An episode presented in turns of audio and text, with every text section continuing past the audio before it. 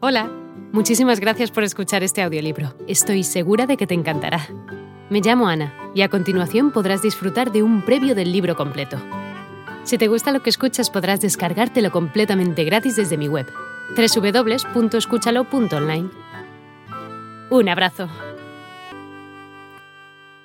Las personas prudentes dudarán antes de poner en tela de juicio la extendida opinión de que a Robert Blake lo mató un rayo o un shock nervioso producido por una descarga eléctrica. Es cierto que la ventana ante la cual se encontraba permanecía intacta, pero la naturaleza se ha manifestado a menudo capaz de hazañas aún más caprichosas. Es muy posible que la expresión de su rostro haya sido ocasionada por contracciones musculares sin relación alguna con lo que tuviera ante sus ojos. En cuanto a las anotaciones de su diario, no cabe duda de que son producto de una imaginación fantástica, excitada por ciertas supersticiones locales y ciertos descubrimientos llevados a cabo por él. En lo que respecta a las extrañas circunstancias que concurrían en la abandonada iglesia de Federal Hill, el investigador sagaz no tardará en atribuirlas al charlatanismo consciente o inconsciente de Blake, quien estuvo relacionado secretamente con determinados círculos esotéricos. Porque, después de todo, la víctima era un escritor y pintor consagrado por entero al campo de la mitología, de los sueños, del terror y la superstición. Su primera estancia en Providence, con objeto de visitar a un viejo extravagante tan profundamente entregado a las ciencias ocultas como él, había acabado en muerte y llamas.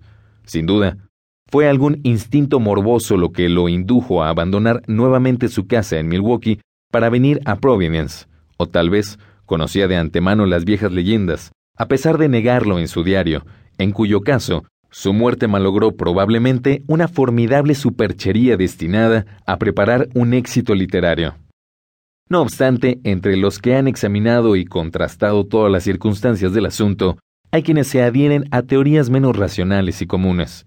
Estos se inclinan a dar crédito a lo constatado en el diario de Blake y señalar la importancia significativa de ciertos hechos, la existencia real de una secta heterodoxa llamada Sabiduría de las Estrellas, antes de 1877. La desaparición en 1893 de cierto periodista demasiado curioso llamado Edwin M. Lillibridge, y sobre todo, el temor monstruoso y transfigurador que reflejaba el rostro del joven escritor en el momento de morir.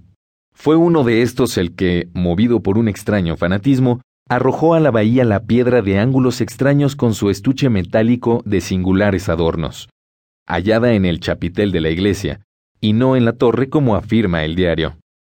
Aunque criticado oficial y públicamente, este individuo, hombre intachable con cierta afición a las tradiciones raras, dijo que acababa de liberar a la Tierra de algo demasiado peligroso para dejarlo al alcance de cualquiera. El lector puede escoger por sí mismo entre estas dos opiniones diversas. Los periódicos han expuesto los detalles más palpables desde un punto de vista escéptico, dejando que otros reconstruyan la escena tal como Robert Blake la vio, o creyó verla, o pretendió haberla visto. Ahora, después de estudiar su diario detenidamente, sin apasionamientos ni prisa alguna, nos hallamos en condiciones de resumir la concatenación de los hechos desde el punto de vista de su actor principal. El joven Blake volvió a Providence en el invierno de 1934-35, y alquiló el piso superior de una venerable residencia situada frente a una plaza cubierta de césped, cerca del College Street, en lo alto de la gran colina College Hill, inmediata al campus de la Brown University. Era un sitio conocido y fascinante, como un jardín remansado, lleno de gatos lustrosos que tomaban el sol pacíficamente. El edificio era de estilo georgiano, tenía mirador, portal clásico con escalinatas laterales, vidrieras con trazos de rombos y todas las demás características de principios del siglo XIX.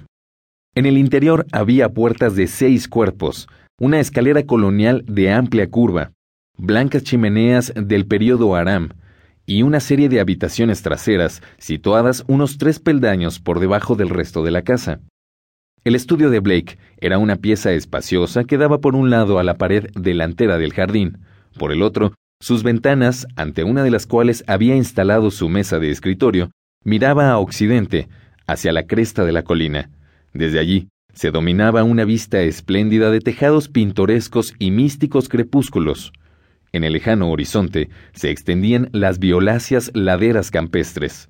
Contra ellas, a unos tres o cuatro kilómetros de distancia, se recortaba la joroba espectral del Federal Hill, erizada de tejados y campanarios. Hola de nuevo.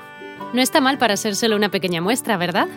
Si te ha llamado la atención, recuerda que encontrarás este audiolibro completo y gratis en www.escúchalo.online.